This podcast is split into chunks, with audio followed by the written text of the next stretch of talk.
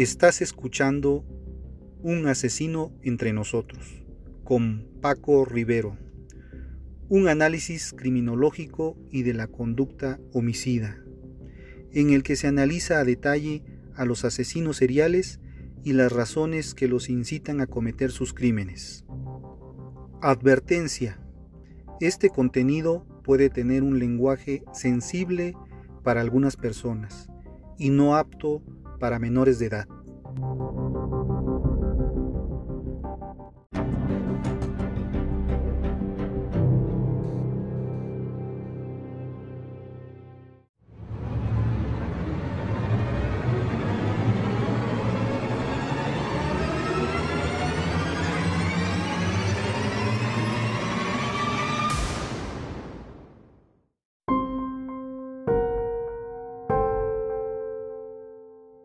Cuando te das cuenta de que para producir necesitas la autorización de quienes no producen nada, cuando pruebes que el dinero llega hacia quienes no comercian con bienes sino con favores, cuando veas que muchos se hacen ricos por sobornos y por influencias más que por su trabajo, y que las leyes no te protegen contra ellos, sino por el contrario, ellos están protegidos por estas leyes contra ti. Cuando descubras que la corrupción es recompensada y la honradez es un autosacrificio, entonces podrás afirmar sin temor a equivocarte que nuestra sociedad está condenada, decadente y enferma de un cáncer. ¿Y sabes qué? No existe una medicina o tratamiento y no se ha errado en el diagnóstico. Te das cuenta que no son las guerras contra el narcotráfico por donde habría que comenzar el tratamiento para curar ese, ese cáncer. Lo primero que tenemos que identificar es el mal, la causa de la enfermedad, sí, de esa enfermedad terminal que aqueja a nuestro país. Cuando te das cuenta que vas manejando y otro conductor te avienta el carro para que te accidentes de una manera premeditada y deliberada. Cuando el autobús al cual le haces la parada y el chofer te ve y disfruta verte correr para alcanzar el autobús y al final no para. Cuando el policía de tránsito te para por cualquier motivo para pedirte una mordida. Cuando vas a una institución del gobierno y los burócratas o empleados no te atienden, solamente te dan largas, no realizan su trabajo y solo te piden documentos para dar vueltas y vueltas y alargar el trámite. Peor aún, cuando empleados de un hospital dejan agonizar a un paciente en medio de tormentos insufribles por una enfermedad terminal. No son de los asesinos seriales de los que debemos de preocuparnos, de los que debemos de cuidarnos, ni de los que son seguidores de, de la eutanasia o de los carroñeros despreciables que solo están en busca de alimentar sus bolsillos. Sí, ya sé, seguramente estás pensando que eso es normal en una sociedad, que es un ciclo que se repite y se repite a lo largo de la historia. Pero yo digo que son producto de una sociedad decadente, sin valores ni principios arraigados. Para mí es muy duro decir esto porque soy parte de esta sociedad, pero algo no está funcionando bien. Hay demasiadas cosas podridas, cosas que huelen mal y todos nosotros somos culpables. Un día te levantas y descubres que los medicamentos para enfermos de cáncer ya subieron de precio y que el gobierno ya no podrá dar el subsidio para ello. Y lo peor es que seguimos como si nada ocurriera, como si fuera un hecho aislado, algo sin importancia, cuando sabemos que son una constante en nuestro país, que son hábitos de una sociedad enferma, de un estado crítico y que no queremos reconocer niños obligados a prostituirse y personas dispuestas a pagar por un placer abominable. Al parecer personas normales, psicópatas integrados. Y nadie hace nada. Tienen credenciales, licencia para hacer daño, para dejar hacer y dejar pasar. No hay nadie que les ponga un alto. Y son tan comunes como una foto de empresarios que ya se han vuelto parte de un paisaje de nuestro país. Porque siempre el hilo se rompe por lo más delgado. Porque quienes se supone que procuran justicia no lo hicieron en su momento y que muchos más estuvieron involucrados haciendo justicia a modo o peor aún por consigna.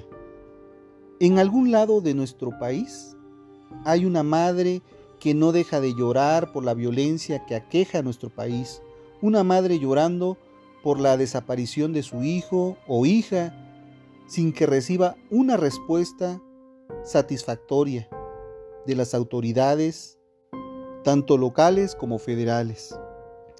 En otro lugar, una madre asesinada y su cuerpo desaparece para siempre. Su familia no tiene otra opción que tan solo enterrarla en sus corazones. ¿Y saben qué?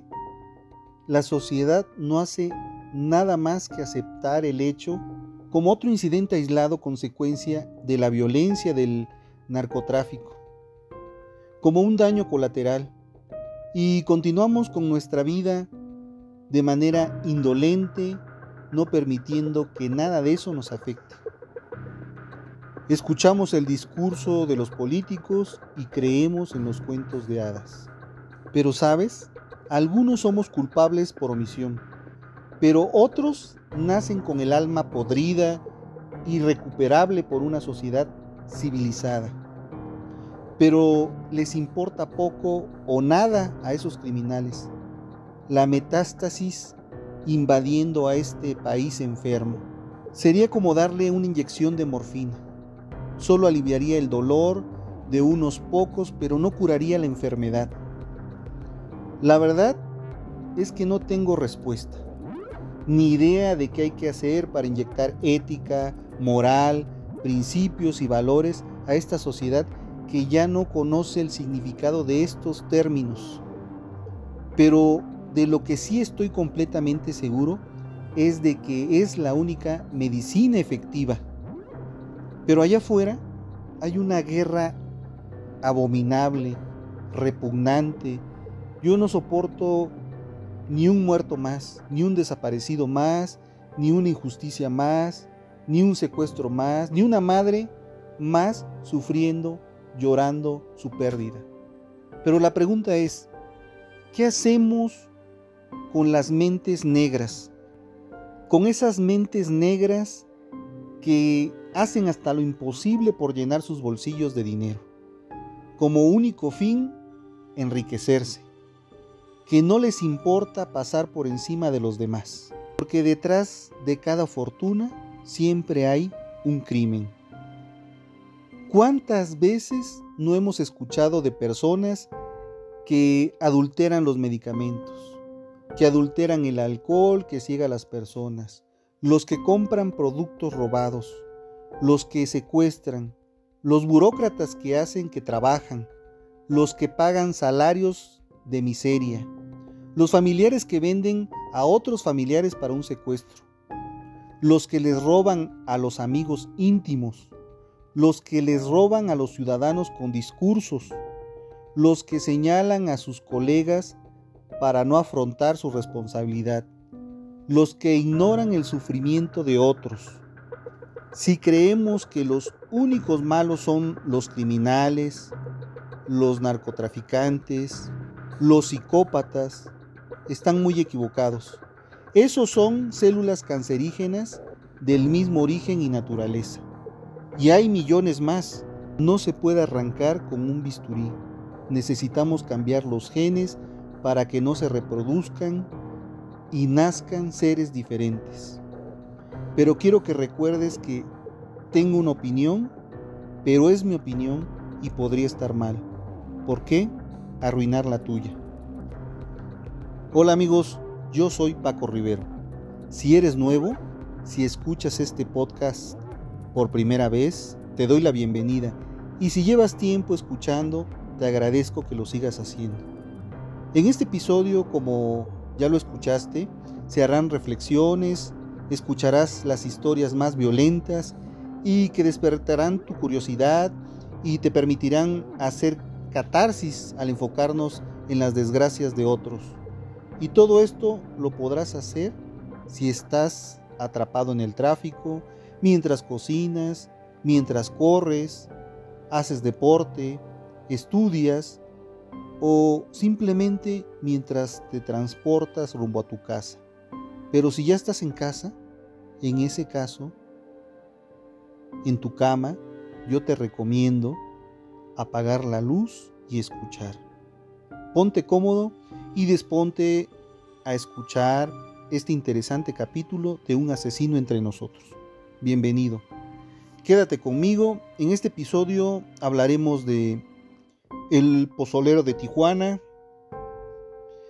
enamorarte de un abogado o abogada, una reflexión llamada El regalo, la recomendación de un libro llamado La rebelión de los ángeles de Anatole Franci, la frase del día y otras cosas más que estoy seguro te van a gustar. Así que comenzamos. El pozolero de Tijuana. En México, el pozole es un platillo local altamente apreciado en la cultura nacional que se prepara con maíz, chile, carne de cerdo, pero Santiago Mesa López tenía una receta muy particular y para ello utilizaba una tina con capacidad de 200 litros, lo llenaba hasta la mitad de agua, luego dos costales de sosa cáustica y al final los pedazos de cuerpos descuartizados. Entonces dejaba hervir la mezcla en el fuego por 8 horas para que se desintegraran casi por completo. Lo poco que no se quemaba, que no se deshacía como los dientes, las uñas y pedazos de huesos, los llevaba a un terreno baldío donde los quemaba con gasolina y luego los enterraba. La historia del pozolero es una de las más crueles sobre un tema pendiente en México, la desaparición de miles de personas durante la guerra contra el narcotráfico que emprendió el presidente Felipe Calderón. En sus declaraciones consta que durante nueve años disolvió a más de 300 cuerpos. Algunas estimaciones señalan que fueron 650, principalmente por órdenes del Teo, quien primero trabajó para el cártel de los Arellano Félix y después se separó. Sí, sé que piensas, esta terrible huella que dejó el pozolero, el albañil, que disolvía en sosa cáustica a las víctimas de los narcos. ¿Por qué tardaron tanto tiempo en darse cuenta de todo lo que hacía. Pues bien, en el año 2009 se dio la detención de este importante personaje dentro del mundo del narcotráfico, encargado de llenar tres fosas clandestinas de restos humanos. Afortunadamente, Santiago Mesa López fue capturado en el año 2009 en la ciudad fronteriza de Tijuana, entonces envuelta en una cruenta batalla entre grupos criminales, principalmente el clan de los Arellano Félix y la célula delictiva de los Teos, liderada por García Cimental. En el predio conocido como La Gallera, donde antiguamente se criaban gallos, el pozolero deshizo personas y lo mismo realizó en diferentes sitios de Tijuana. El pozolero confesó al ser detenido que su trabajo que ofrecía, le, por, le pagaban por hacerlo 600 dólares a la semana. Este consistía en sumergir los cadáveres que les llevaban en ácido, revolverlos durante 24 horas y finalmente arrojarlos a una fosa séptica. El último trabajo que realizó antes de su detención en el año 2009 fue en cargo del ex lugarteniente de los Arellano Félix, Teodoro García Cimental, alias el Teo o el Tres Letras, y se dedicó a convertir en caldo a 300 narcotraficantes rivales. Yo prefiero mi trabajo a que ustedes se mueran de hambre, le decía el hombre a su familia, según comentó su esposa Irma en una entrevista con la revista Proceso. En el año 2011 empezaron a salir a la luz narcofosas en el terreno conocido como La Gallera, en el ejido de Maclovio Rojas, donde Santiago Mesa enterraba los restos de los cuerpos que se resistían a desaparecer.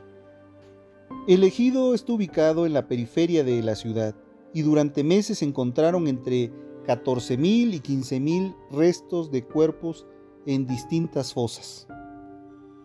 Como ya escucharon, es uno de los capítulos más tristes y sanguinarios de la historia del narco.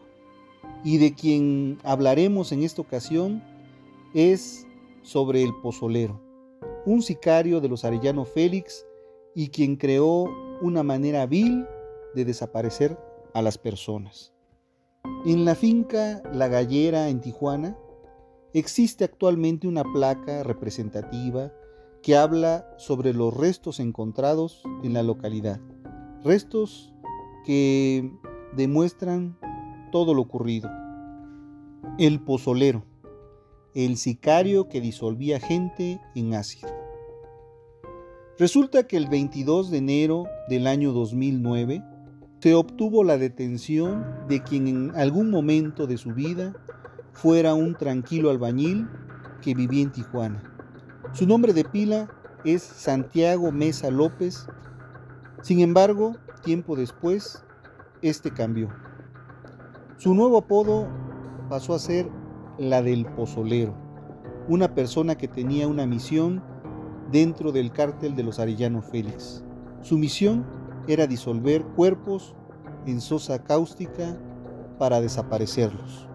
De acuerdo con las declaraciones, el pozolero ganaba 600 dólares a la semana por disolver cuerpos en los químicos durante casi 10 años. La cifra oficial podría subir a 650 víctimas, pero el pozolero dijo no haber disuelto a más de 300 personas en tambos con ácido.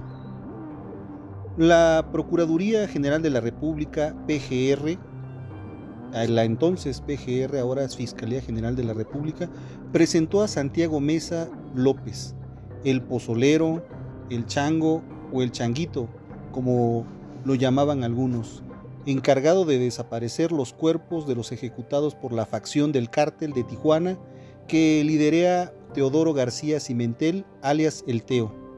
En sus declaraciones, el pozolero, el pozolero contó cómo los hermanos Arellano Félix fueron los encargados de enseñarle el método de pozolear, de pozolear cuerpos humanos disueltos en sosa cáustica y agua hirviendo. Además dijo también no recordar el nombre o los rostros de las víctimas, ya que solo llegaban los demás sicarios con los cadáveres y ellos mismos los metían en la mezcla química.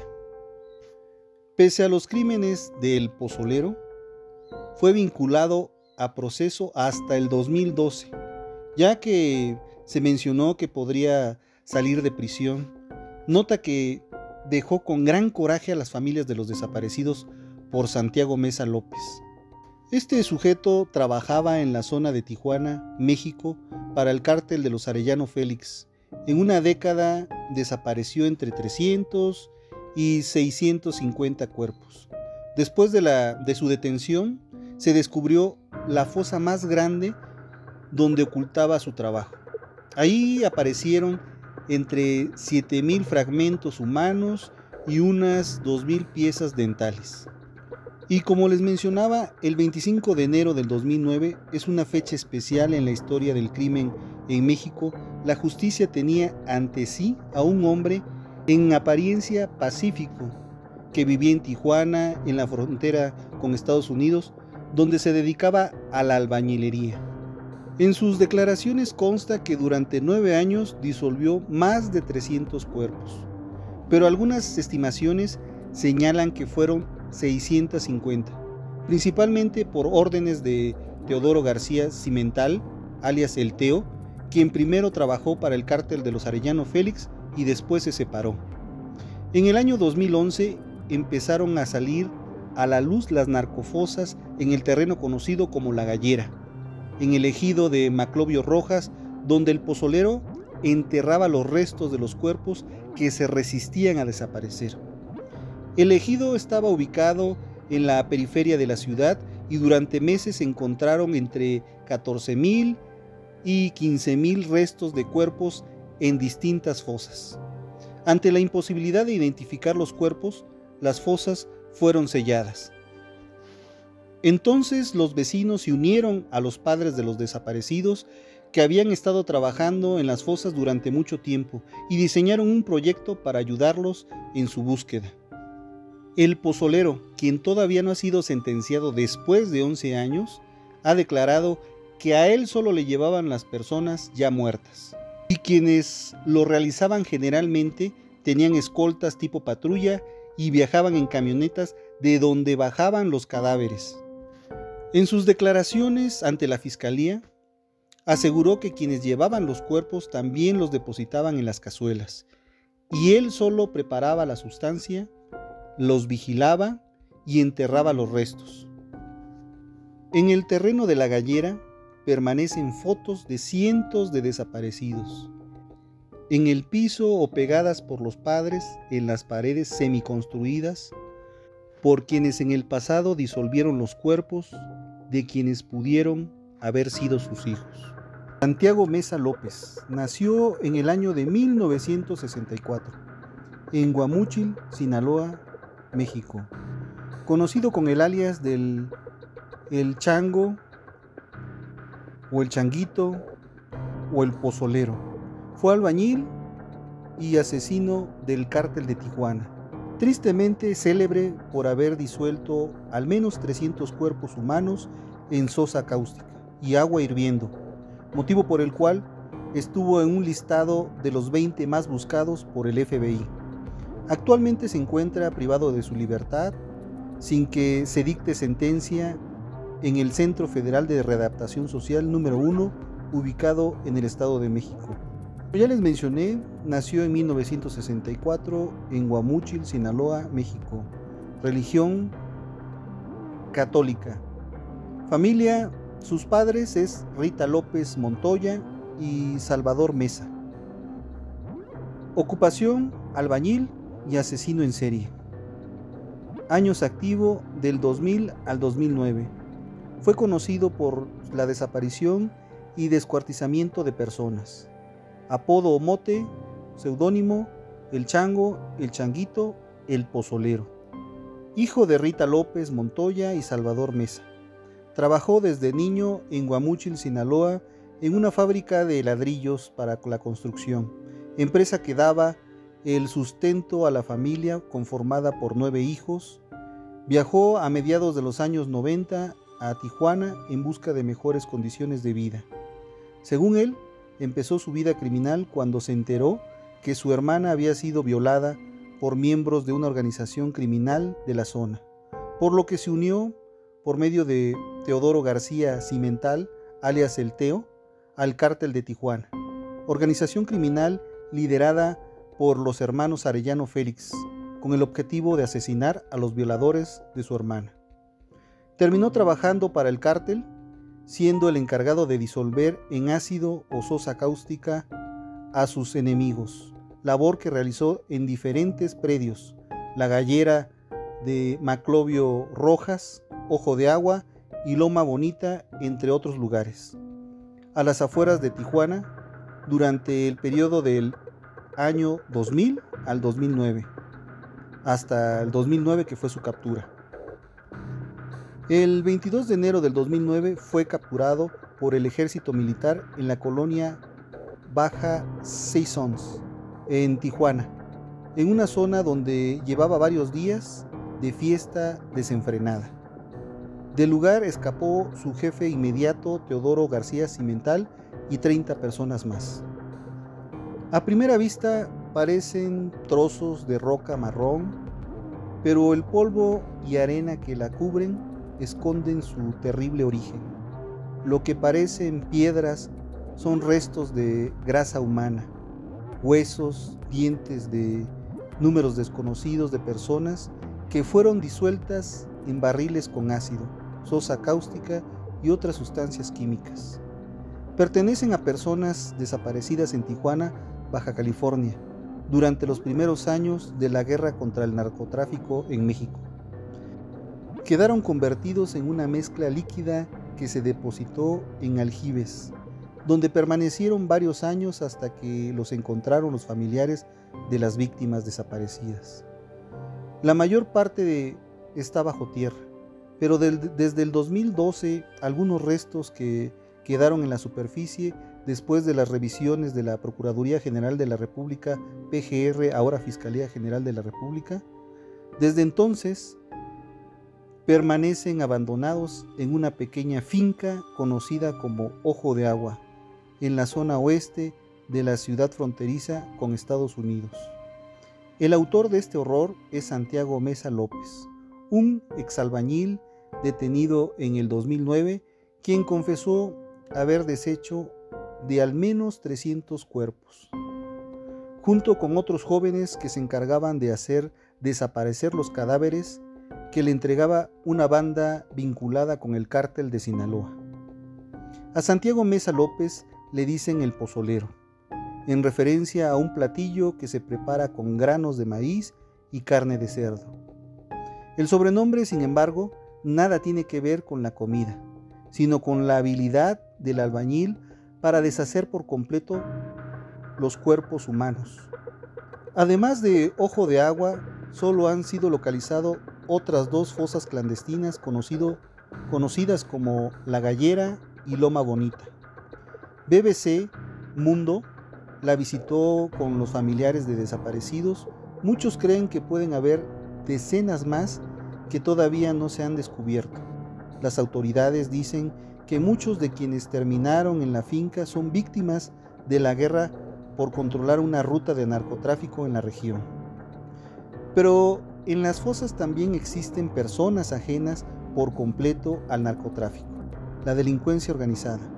Fueron secuestradas para, pedir un rescate, se encontraban en un, en un sitio atacado por la delincuencia o simplemente les asesinaron por problemas menores, con incidentes viales. La historia del pozolero es una de las más crueles sobre un tema pendiente en México, la desaparición de miles de personas durante la guerra contra el narcotráfico que emprendió el expresidente Felipe Calderón.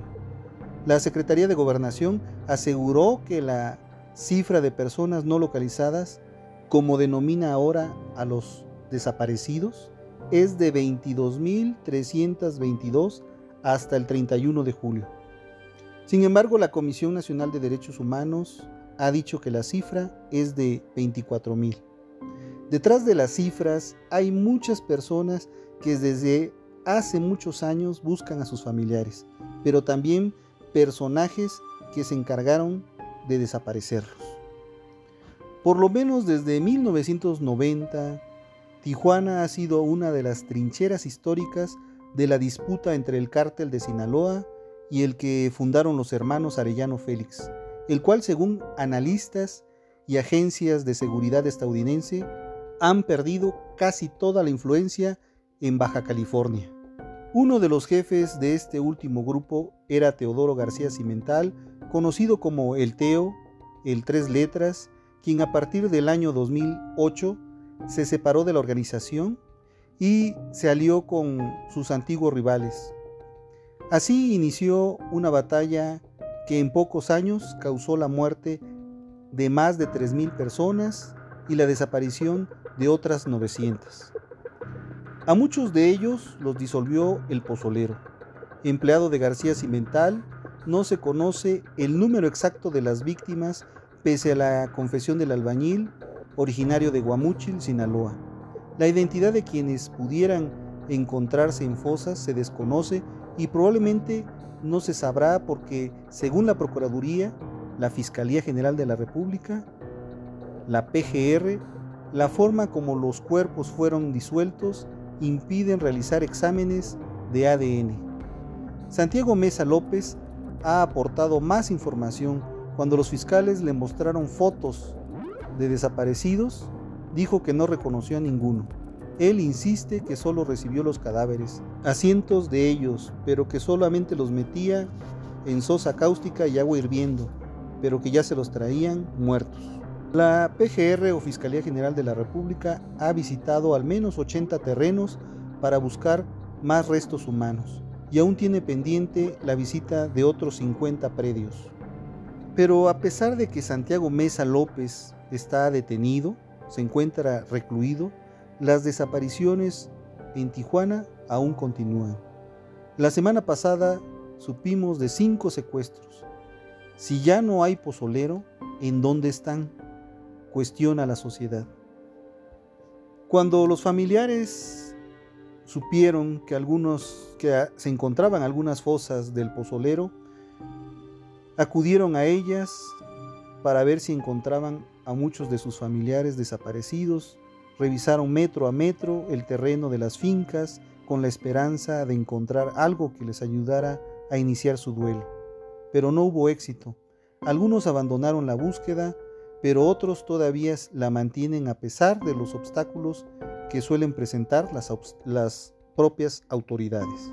Algunas autoridades suelen contestar, señora, señor, ya olvide a su familiar, posiblemente está pozoleado, no lo va a encontrar. Y casos como estos existen miles. Bueno, pero toquemos otros temas. Ahora pasemos al tema enamórate de un abogado o abogada. Las cosas que hay que tener en cuenta antes de enamorarte de un abogado o abogada. La abogacía es una profesión poblada por personas a las que Dios ha tocado. Y si bien por ello hay muchísimas ventajas, también hay ciertos riesgos que debes de conocer antes de lanzarte a la aventura. Salir con ellos, con los abogados o abogadas, es lo mejor que puedas hacer en tu vida. Pero no es fácil, hay que sacrificar algunas cosas. Si ya estás saliendo con un abogado o abogada, ten mucho cuidado con tus muestras de afecto. Si por ejemplo un domingo por la mañana despiertas más enamorado o enamorada que de costumbre, y le llevas un delicioso desayuno americano a la cama, podrías estar cavando tu propia tumba. Si haces eso dos o tres fines de semana seguidos, deberás hacerlo por el resto de tus días. Recuerda que la costumbre sienta jurisprudencia. En este punto, todos los abogados son férreos defensores del common law y no podrás decir que no sabías porque el desconocimiento de la ley no exime de su cumplimiento. Olvídate de ganar cualquier discusión en una cita. Ellos estudian todos los días cómo discutir con otras personas. No tienes nada que hacer. Vas a perder siempre. Te planteará el problema desde 10 perspectivas diferentes, una más verosímil que la otra. Cuando tú aún estés intentando entender la segunda, ella o él ya habrá dictado sentencia en contra tuya. Aunque vas a perder cualquier discusión o debate, eso sí, mejorarás tus argumentos para ganarle los debates a tus amigos, siempre y cuando estos no sean abogados. En suma, descubrirás cuán importante es saber de derecho hasta querrás estudiar la carrera de derecho. Tus amigos y familiares no te dejarán en paz. Lo tienes que saber. Apenas sepan que sales, o peor, que te casaste con un abogado o abogada, te hostigarán con sus problemas judiciales y querrán sus asesorías gratis.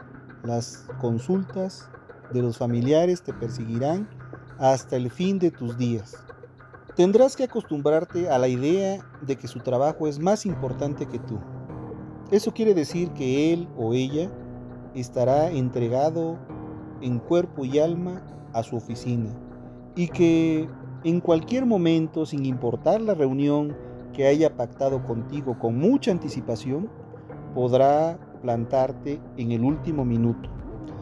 Mantén la calma cuando te cancele los planes para cenar juntos a última hora. Si quieres tener una relación con alguien que esté donde quieras en el momento que tú quieras, lo más recomendable es que te busques a alguien que no sea abogado. Otra cosa más, los fines de semana estará en casa, pero trabajando en el pequeño despacho que habrá montado en la sala. Salir con un abogado está bien, pero casarse esa sí es una aventura de altísimo riesgo. Si las cosas no funcionan y llega el momento del divorcio, lo más probable es que te quedes con nada. Bueno, lo más seguro es que te quedes con los hijos y los perros, pero sin la casa ni el carro. Estás advertido o advertida. Dos cosas más. Si el 14 de febrero te manda una tarjetita y firma el cargo, guarda una copia para ti. Segundo, el mundo del derecho funciona con el principio de non bis in idem, esto es, nadie puede ser investigado o juzgado dos veces por el mismo hecho. Eso significa que no podrás celar a tu pareja dos veces por el mismo hecho. Si lo haces, te puedes convertir en expediente de otro juzgado. Pero no todo es malo. Si eres capaz de manejar la situación, salir con un abogado o abogada tiene sus ventajas. Son la combinación perfecta entre elegancia e inteligencia, además de ser sexys. Los mejores ternos, los mejores sastres, los conocerás con ellos. Tienen claro cuándo se trabaja y cuándo se goza. Saben distinguir el momento de trabajar y el tiempo de relajarse. Ah, y ya saben la diferencia entre demanda y denuncia. Dato importante. Su habilidad con las palabras les permite explicarte lo complejo en palabras más simples. Siempre es bueno tener un abogado como amigo. Y por qué no hacerlo parte de la familia para que por cualquier problema con la ley, ellos más que nadie saben lo que se tiene que hacer cuando te roben el celular, cuando choques el auto o te despidan del trabajo. Son personas muy cultas, nunca se quedan sin temas de conversación. Puedes tener conversaciones desde fútbol, política, cocina, carpintería, hasta de arte. Un abogado siempre está bien informado. Están bien vestidos para cualquier ocasión, siempre. Puede ayudarte en problemas laborales, civiles o hasta penales siempre que el pago por sus honorarios vaya por otro lado. Sí, por donde están pensando. Los suegros siempre les agrada que su hijo o hija salga con ellos. Son como el vino, con los años se vuelven mejores y alcanzan mayor posición. No son tacaños ni tacañas, les gusta gastar y comprar cosas muy caras. Te explicará el caso de Oderbrecht y estará lista o listo para opinar con fundamento. Sí que estás advertido si quieres dejar entrar a un abogado o abogada en tu corazón. Ahora vamos con una bellísima reflexión, espero que les guste. Se llama El regalo. Un muchacho pobre de alrededor de 12 años de edad, vestido y calzado de una forma humilde, entró a una tienda. Eligió un jabón común y le pidió al propietario que se lo envolviera para regalo. Es para mi madre, le dijo con orgullo. El dueño de la tienda se conmovió ante la sencillez de aquel regalo, miró con piedad a su joven cliente y, sintiendo una gran compasión, tuvo ganas de ayudarlo. Pensó qué podría envolver junto con aquel sencillo jabón, algún artículo más significativo, sin embargo, estaba indeciso. Miraba al muchacho, miraba los artículos que tenía en su tienda, pero no se decidía. ¿Debía hacerlo o no? El corazón le decía que sí, pero la mente le decía que no. El muchacho notó la indecisión del hombre. Pensó que estuviera dudando de su capacidad económica para pagar el jabón. Llevó la mano al bolsillo, retiró las monedas que traía y las puso en el mostrador. Continuaba el conflicto mental ya había concluido que si el muchacho pudiera, le compraría algo mucho mejor a su madre. Recordó a su propia madre. Había sido pobre muchas veces. En su infancia y adolescencia también había deseado regalarle algo a su madre. Cuando consiguió el empleo, ella ya había partido para el otro mundo espiritual. El muchacho con aquel gesto estaba tocando las fibras más sensibles de su corazón, lo más profundo de sus sentimientos. Del otro lado del mostrador, el chico empezó a ponerse ansioso.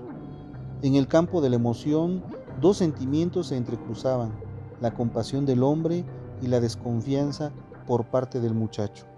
Impaciente le preguntó, Señor, ¿falta algo? No, contestó el propietario de la tienda. Es que de repente recordé a mi madre. Ella se murió cuando yo todavía era muy joven, siempre quise darle un regalo, pero desempleado nunca logré comprar nada. Con la espontaneidad de sus 12 años, el muchacho le preguntó, ¿ni un jabón? El hombre se quedó callado. Envolvió el sencillo jabón con el mejor papel que tenía en la tienda, le puso una hermosa cinta de colores y se despidió de su cliente sin hacer ningún comentario más. A solas se puso a pensar, ¿cómo nunca se me había ocurrido darle algo pequeño y sencillo a mi madre? Siempre había pensado que un regalo tenía que ser algo significativo, tanto que minutos antes sentía la piedad de la humilde compra y había pensado en mejorar el regalo adquirido de este muchacho. Conmovido, entendió que ese día había recibido una gran lección. Junto al jabón del muchacho lo acompaña algo mucho más importante y grandioso, el mejor de todos los obsequios del mundo, su amor. Ahora vamos con la recomendación de un libro llamado La rebelión de los ángeles de Anatoly France. Este libro narra con delicioso estilo e ironía venenosa la rebelión de los ángeles, nos sitúa en el centro de la más audaz y quimérica de las empresas inimaginables. Destronar al anciano todopoderoso soberano el dios de la mitología judío-cristiana, el tirano del universo, el cruel Laldabaoth.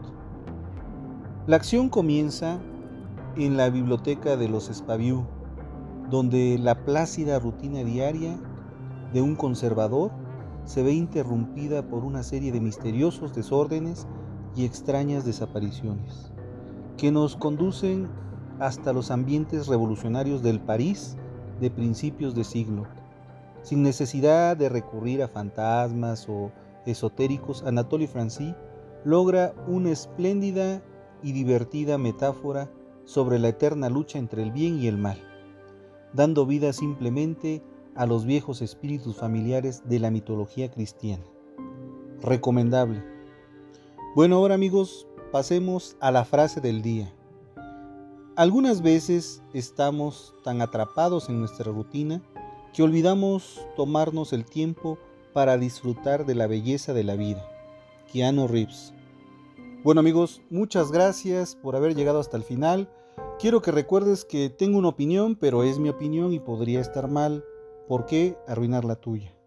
No se pierdan el próximo episodio. Hablaremos de el gen del guerrero hace que a sus poseedores más propensos al crimen violento. Recuerda que cada semana te compartiré mis ideas, pensamientos y experiencias personales sobre temas de la vida cotidiana, pero con un toque personal que te hará ver las cosas de distinta manera, para dejar de actuar en automático y tomar las riendas de tu vida para elegir tu destino.